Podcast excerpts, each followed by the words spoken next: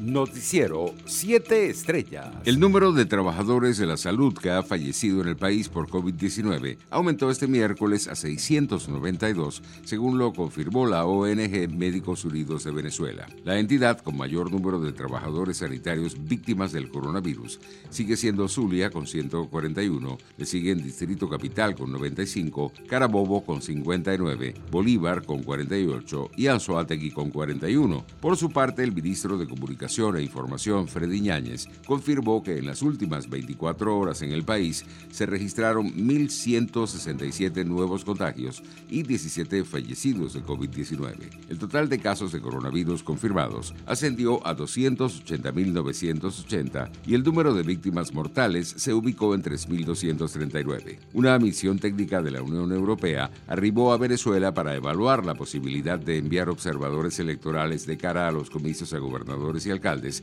del próximo 21 de noviembre en el país. Desde el patio de honor de la Universidad Militar Bolivariana de Venezuela, Nicolás Maduro hizo público este miércoles nuevos nombramientos y ascensos de la Fuerza Armada Nacional Bolivariana. He designado al general en jefe Domingo Antonio Hernández Lares como nuevo comandante estratégico operacional de la Fuerza Armada Nacional Bolivariana, declaró Maduro y anunció que ratificó en la cartera de defensa al general en jefe Vladimir Padrino López. La Conferencia Episcopal Venezolana inició este miércoles su asamblea plenaria, donde debatirá el avance de la pandemia de COVID-19 y tratará asuntos de la realidad nacional y en particular la atención pastoral a los migrantes venezolanos, la actual situación sanitaria y el proceso de vacunación que se lleva a cabo hasta el momento en el país. Internacionales. La primera dama de Haití, Martine Moise, llegó este miércoles en un avión ambulancia al aeropuerto ejecutivo de Fort Lauderdale, al norte de Miami, en Estados Unidos, para ser tratada de las graves heridas que sufrió en el atentado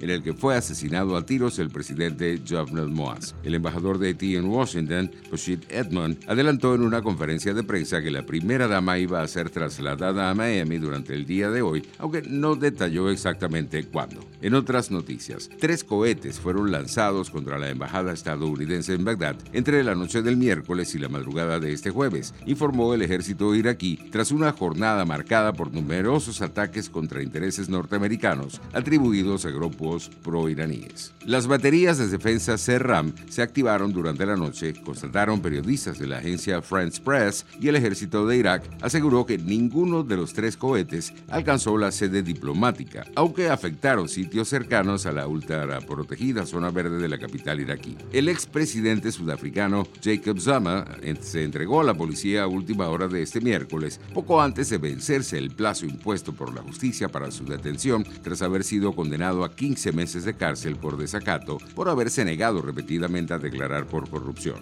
El presidente Zama ha decidido acatar la orden de encarcelamiento. Va camino de entregarse en un centro de los servicios penitenciarios en la provincia de KwaZulu-Natal, confirmó la Fundación Jacob Zama en un comunicado emitido minutos después de que un amplio convoy de vehículos partiera de la residencia del ex jefe de Estado. Economía. Los ministros de Exteriores y de Economía de los países miembros del Mercosur no lograron este miércoles llegar a consensos en asuntos clave de la política comercial del bloque integrado por Argentina, Brasil, Paraguay y Uruguay, profundizando las diferencias entre los socios sobre el rumbo del proceso de integración regional. En la antesala de la cumbre semestral del bloque, la reunión del Consejo del Mercado Común, celebrada este miércoles de modo virtual, se vio sacudida cuando Uruguay anunció a sus socios que comenzará a negociar por fuera del bloque acuerdos comerciales con terceros países. Deportes. Argentina y Brasil chocarán por el título de la Copa América el sábado en el Estadio Maracaná de Río de Janeiro, escenario de algunas de las finales más recordadas en la historia del fútbol mundial. Será un cierre memorable para un torneo plagado de contratiempos y que a último momento se mudó a uno de los países más afectados del planeta por la pandemia de coronavirus. El duelo entre los dos gigantes del fútbol suramericano, que suman en conjunto siete títulos mundiales y 23 continentales, también ofrecerá un cara a cara entre las superestrellas Lionel Messi y Neymar, amigos fuera de la cancha que ansiaban encontrarse en la final. Lo que más quiero es ganar un título con la selección, declaró Messi, tras la victoria tres goles por dos por Perales sobre Colombia el martes en la segunda semifinal.